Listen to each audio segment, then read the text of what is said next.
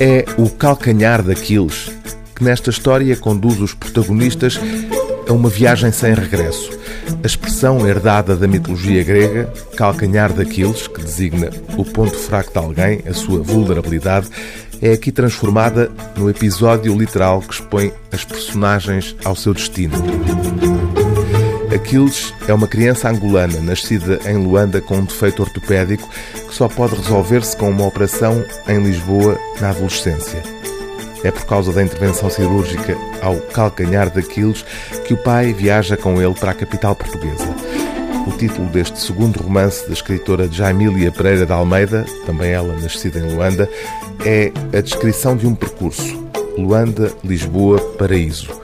Um percurso com o seu quê de ilusão, que o próprio título, depois de lido o romance, denuncia.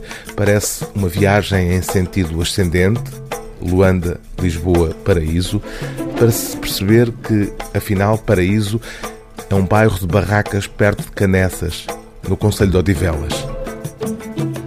A história empurrou-os para uma margem sem que dessem conta de que tinham chegado à terra.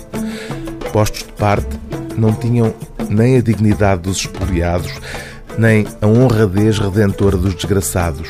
Tinham apenas o heroísmo insuspeito de terem ficado de lado, como ervas daninhas, querubins, migalhas de pão, e a graça de se poderem reerguer fora do campo de visão de quem os soubesse existentes, enquanto clandestinos não para os mestres das certidões, antes dissimulados no lugar escuro onde os narradores não chegam, nem para se regozijarem do facto de terem visto o que mais ninguém viu, nem para dizerem que ninguém lá entra.